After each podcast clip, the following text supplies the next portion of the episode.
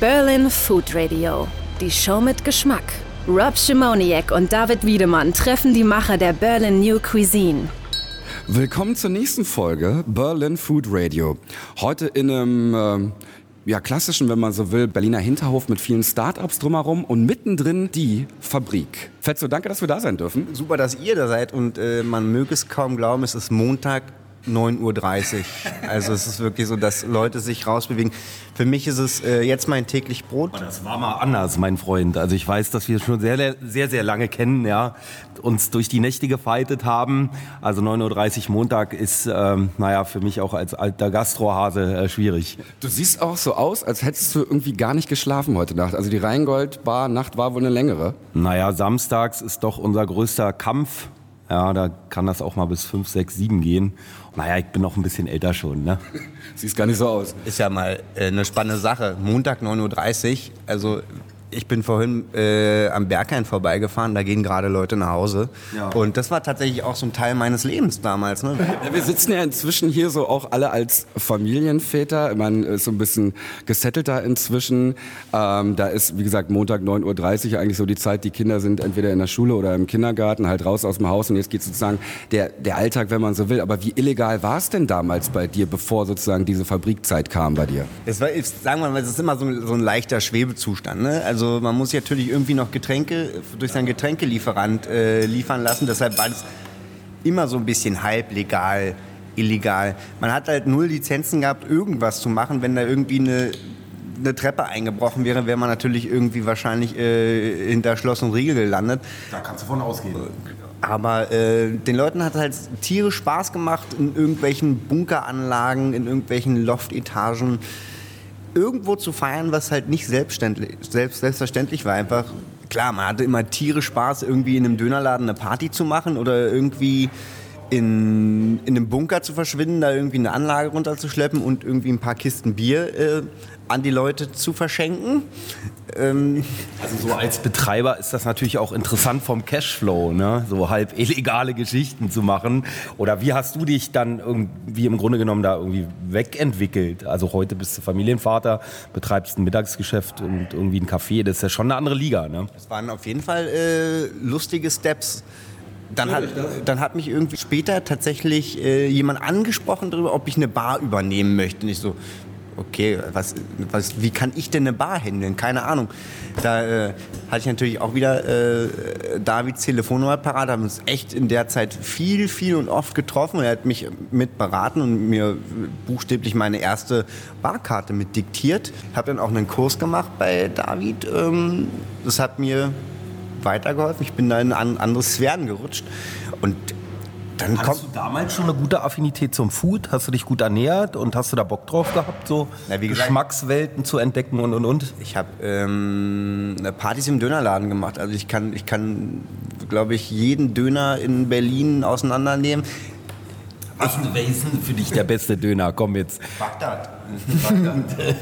Was sagt ein türkischer Bäcker zu seinem Lehrling Bagdad? So viel dazu. Nein. Ach so, wie war denn jetzt eigentlich ganz konkret bei dir der Übergang von, naja, diesem halb illegalen äh, nächtlichen bis hin zu dem, was du halt jetzt machst, legal tagsüber? Legal tagsüber. Das hatte ich ja bereits vorhin schon erwähnt. Irgendwann ist man in die, äh, habe ich eine Bar aufgemacht, das Lockemüller, habe da nochmal an, sozusagen andere gastronomische Grundlagen kennengelernt habe, andere Gastronomen kennengelernt, mich angefangen für andere, für Food auch mit zu interessieren tatsächlich wurde mir in der Zeit, da kam viel aufeinander, ich wurde Vater, mir wurde die Fabrik angeboten und ja, wie es dann auch so kommt. Die Fabrik ist ein Tagesgeschäft, Lockemüller ist ein äh, Nachtgeschäft. Da beißt sich äh, die Katze ein bisschen selber in den Schwanz. Also man muss sich irgendwann für eine Sache entscheiden. Ich für mich, mich muss sagen, ich habe mich entschieden für ähm, sagen wir mal so, das etwas gesündere. Familie und das Tagesgeschäft. Die Familie und das Tagesgeschäft und das etwas gesündere Leben. So, mir macht das Spaß. Ich mache um 9 Uhr, 9 Uhr hier die Hütte auf, machen um 18 Uhr zu, haben noch ein paar Events rechts und links von Geburtstag bis was auch gerade gefeiert werden muss oder ob die irgendwer als Konferenzraum benötigt, die Räume. Das macht mir Spaß, da gehe ich drin auf. Und jetzt sitzen wir im Fabrik, also die oder die oder das Fabrik? Das Restaurant Fabrik, Fabrik Die Fabrik, das, äh, das überlasse ich dir jetzt in dem Moment. Also ich habe da jetzt äh, kein, äh, kein äh, männlich oder weiblichen Arbeitstitel hinter oder Warum S. mit V geschrieben? Ist das Französisch? Oder? Ja, ist total französisch. Ähm, Ist es nicht? Ich hab keine Ahnung. nee, tatsächlich ist, äh, wir sitzen ja hier in einem wunderschönen roten Backsteinbau und Brick ist der rote Backstein, auch auf, auf Englisch oder Französisch. Und äh, war ist das französische Wort für gehen. Gehen Backstein. So, Ist gut Deutsch. gut Deutsch. Auf jeden Fall sieht es hier alles andere als deutsch aus. Also es gibt hier diesen wunderschönen Tresen äh, mit einer sehr, sehr guten Kaffeemaschine, wie ich das so sehe. Ich mag Kaffee sehr gerne und der Americano schmeckt mir vorzüglich fett. So vielen Dank für die Einladung. Offene Küche hinter der Glaswand. Ähm, wie viele Jungs arbeiten da? Ähm, das staffelt sich jetzt so ein bisschen hoch im Sommer, dass sie dann auch zu dritt arbeiten. Tatsächlich haben wir im Sommer 120 Sitzplätze auf unserer Sommerterrasse mit hervorragender Sonne. Und das macht den Leuten Spaß. Wir gucken mal. Ach ja, die Wochenkarte, genau. Die liegt ja auch auf dem Holztresen drauf. Die können wir noch mal schauen. Und äh, am Ende des Podcasts dieser Folge werden wir, werden wir definitiv schlauer sein, wie man zum Beispiel das beste Club-Sandwich macht, beziehungsweise was bei euch geht. Und ähm, was generell so die Leute, weil hier sind ja viele Startups drumherum bei euch um die Fabrik, ähm, was die Leute so gerne mögen an Lunchsachen. Also wir müssen natürlich auch viel rechnen, weil ähm, wir sind natürlich auch sowas wie eine Kantine. Wir sind ja der, der 2.0. Ja, genau, der Nahversorger für die Leute, die hier sind. Und es muss immer eine Preisstruktur bei uns haben zwischen 5 und 10 Euro. So. Dass die Leute nicht jeden Tag 10 Euro haben, um mir irgendwie auf den Tisch zu legen fürs Mittagessen, ist uns klar. Deshalb müssen wir so ein bisschen spielen und sagen, okay, wie machen wir es? Dann machen wir es doch mal ganz praktisch. Was gibt es denn so für, sagen wir mal, 7,50 Euro bei euch? Für 7,50 Euro hatten wir zum Beispiel in der letzten Woche äh, eine Kartoffelcremesuppe mit Schnittlauch. Mit Merguez. Merguez, äh, wenn sich jemand fragt, was das ist, das ist eine französische Lammwurst. Die sehr da schon ein bisschen spezieller. Die, die Leute, die so ein bisschen auf so einen anderen Geschmack stehen, haben da schon mal wieder so, okay, das habe ich jetzt so noch. Das ist nicht die, die, die normale Wiener, die man überall reingekloppt kriegt, sondern das ist ein, ein besonderer Geschmack, da wird sich Mühe gegeben, da kommt nochmal eine andere Komponente mit eingesetzt. Darum geht es. Und Merguez ist die Wurst, die ich jeden Sommer am allerliebsten auf den Grill lege. Und du hast es gerade so wunderschön beschrieben, was das Besondere ausmacht oder was die Merguez besonders ausmacht. Und ich habe lange Zeit auch in Berlin gesucht nach sozusagen der für mich perfekten Merguez, wenn man so möchte, weil wenn sie gut gemacht ist, dann ist es einfach mal deliziös und es ist so leicht. Du knallst sie einfach auf den Grill ein paar Minuten, du kannst sie halbdunkel machen, du kannst sie ganz durchgrillen und so weiter. Sie schmeckt einfach immer fantastisch. Und, um, und einen Salat dazu, genau. Soll ich dir sagen, wo ich die perfekte Merguez gefunden habe? Also zum Kauf jetzt. natürlich. Sag. Und zwar in der Turmstraße in Moabit. Da reiht sich ja ein türkischer Fleischer und Gemüseladen nebeneinander. Die machen für mich die beste Merguez und die ist wirklich bezahlbar. Achtung, vorbestellen. Weil, wenn halt, wenn halt, äh, wenn die Grillsaison eröffnet? wenn, Adiallah. Genau. Und von der Merguez jetzt hier zum also das, was hier vor mir steht gerade, euer Club-Sandwich. Wir werden das auch auf die, auf die Website packen von Berlin Food Radio, da wo es den Podcast gibt. Ähm, wir werden das gleich probieren. Wir wollen jetzt nicht sozusagen ins Mikrofon schmatzen. Aber das ist, ich gehe jetzt mal schwer von aus, dass das so jetzt auch, wenn ich die Zielgruppe von euch so verstehe oder meine zu verstehen, mit vielen Start-ups drumherum, junge Leute, Club Sandwich, da kann man nicht viel falsch machen, schmeckt einfach lecker. Ist wahrscheinlich ein Renner bei euch, oder? Das, es geht, das Ding geht, durch die Decke tatsächlich. Ähm, ich bin auch froh, dass wir mittlerweile sowas haben. Früher, als wir angefangen haben, haben wir gedacht, wir müssen hier tagesfrisch kochen. Wir hatten wirklich eine täglich wechselnde Karte. Das war wirklich ein Irrsinn. Mittlerweile sind wir bei einer wöchentlich wechselnden Karte und haben auch solche Highlights mit drin, so dass man auch so ein bisschen mehr Entspannung hat in der Küche, sonst ähm, irgendwann sind die Leute ja auch nerventot in der Küche. Man sagt, jetzt brauchen wir was Neues und dann sich von äh, wieder von Perlgraupe zu Beluga-Linse angelt und denkt, so, okay, was machen wir denn heute? Aber das ist ein Standard, ne? Das hast du immer auf der Das ist Karte. ein Klassiker, Barbie Club Sandwich, genau. Und ähm, es ist ja trotzdem schön, dass ihr euch wenigstens jede Woche mal Gedanken macht, was es so anders geben kann. Jetzt, ähm, Ich aber auch erklären, warum. Also hier sind äh, irgendwie 400 bis 500 Leute, die hier in dem Komplex arbeiten und wenn ich denen jede Woche das gleiche vorsetzen würde, glaube ich, würde ich etwas Kundschaft verlieren. Die wollen halt neue Sachen essen, die auch die sind mittlerweile äh, so gepult, dass sie uns schon am Freitag fragen oder am Donnerstag, was gibt's denn nächste Woche? Die sind halt so, ey, erzähl doch mal was. Das, das bleibt immer ein Geheimnis, das verraten wir nie.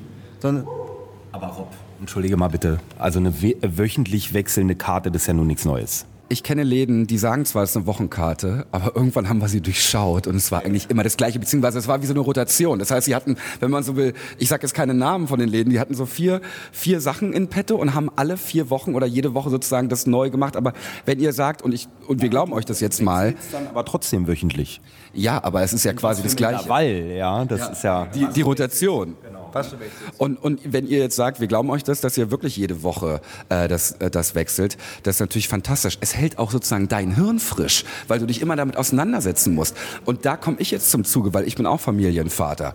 Und äh, mit meiner Frau und ich, wir, wir quatschen auch sozusagen jedes Wochenende, wie können wir die Woche irgendwie kreieren. Das ist so, wenn man Familie oder wenn man Eltern ist. Ja? Wie kreiert ihr immer sozusagen diese neuen Gerichte? Ich habe da natürlich einen sehr, sehr großen Vorteil. Ich habe da drin äh, drei Köche die haben das auch gelernt.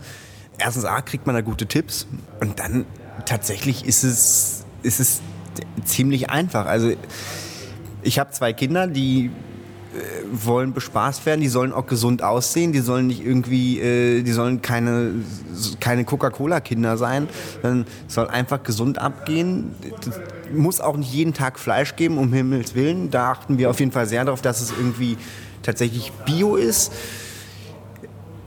immer diese, diese wichtigen Komponenten, ne? die, die halt auch, ich spreche jetzt tatsächlich mal so von der Kindersparte aus, weil ich sage, okay, die haben den Verbrennungsmotor an, die müssen sich, äh, die müssen top gesund sein, da muss irgendwie was Frisches dabei sein, da kann ein Stück Fleisch dabei sein, aber das spielt eigentlich nicht so die große Rolle. Passt eigentlich auch ganz gut zu Start-Uppern, die ja alle irgendwie Anfang 20 sind. Die haben auch einen Verbrennungsmotor. Ich meine, die arbeiten locker 14 Stunden am Tag, so wie ich das mitbekomme. Hirn ist permanent am Laufen. Also da brauchst du dann auch irgendwie mal äh, hier ein Spiegelei auf, aufs Club-Sandwich. Perfekt eigentlich. Du hast immer irgendwo eine Zuckerkomponente.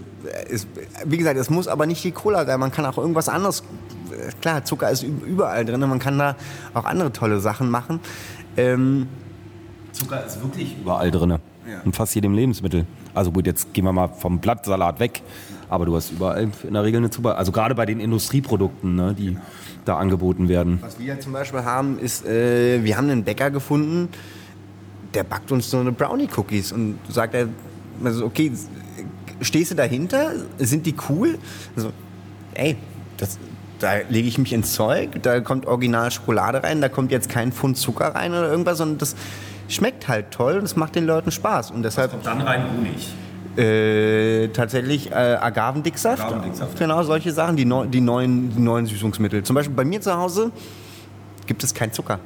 Ich habe nur Honig oder Agavendicksaft. Klar, das. Rob, ich finde es so geil, also das, was wir gerade mit Fetzo, aka Benjamin Müller besprechen, das ist irgendwie für mich so naja, früher waren wir halt anders. Ne? Und Zeiten ändern sich, ja, dann so diese Entwicklung, alles aus dem Illegalen bis hin jetzt irgendwie zu Familienvater, zwei Kinder, Bio ernähren und und und. Das hätte man sich nie früher gedacht. Früher hätten wir das als Spießer bezeichnet oder so. Ne? Wären wir froh gewesen, wenn um 13 Uhr der Pizzamann klingelt. Ja. Korrekt, genau. Und das ist, glaube ich, auch das, aus, aus diesen Erfahrungen, die man gemacht hat, beziehungsweise wie man sich halt entwickelt, das macht, glaube ich, auch so diese Berlin New Cuisine aus, dass man eben auf Bio achtet. Also jetzt aber nicht übertrieben alles krass vegan und was weiß ich, so ein Quatsch. Das war auch ein gut gut, gut, guter Punkt, den du gerade besprichst, vegan. Vegan war immer so ein, so, ein, so, ein, so ein Punkt, wo ich mich lange gegen gewehrt habe, weil ich gesagt habe, okay, wenn ich ein tägliches Gericht anbiete, dann kann ich nicht zwischen Fleisch, vegetarisch und vegan unterscheiden. Das geht nicht. Dann sind wir aber in die Wochenkarte umgeschwenkt und da konnte ich es dann tun. Und ich muss sagen, vegetarisch und vegan sind mittlerweile 25, äh, 25 bis 35 Prozent unseres Wochenumsatzes, die es ausmacht. Die Leute kommen her und fragen explizit, habt ihr veganes Essen? Du vor allen Dingen im Mittagsgeschäft, ja, das muss leicht sein, ja, wenn es gesund ist, ist super. Pennst am Arbeitsplatz nicht ein, das sind doch die Gründe, das sind doch die Beweggründe. Ja, und äh, auch so ein Hauptbeweggrund ist, glaube ich, weil, weil die Leute halt so auch die Denke haben, ich bleibe dann einfach auch gesund. Ich bin einfach gesund. Ich möchte mich halt gesund, ich möchte mich gesund ernähren. Ich fahre irgendwie auch irgendwie, keine Ahnung, irgendwie fünf Kilometer mit dem Fahrrad zur Arbeit und das halt das möchte ich halt. Ja. So. Was ist das, um jetzt sozusagen den, den Bogen zum Ende unserer heutigen Folge zu schließen? Was ist diese Woche bei euch im Fabrik so das Gesündeste auf der Wochenkarte? Äh, das Kalbschnitzel. Ja. Perfekt. In dem Sinne, guten Appetit. Danke fürs Zuhören und bis zum nächsten Mal. Und? Wie hat's geschmeckt? Bis zur nächsten Folge. Berlin Food Radio. Der Podcast über die Berlin New Cuisine mit Rob Schimoniak und David Wiedemann.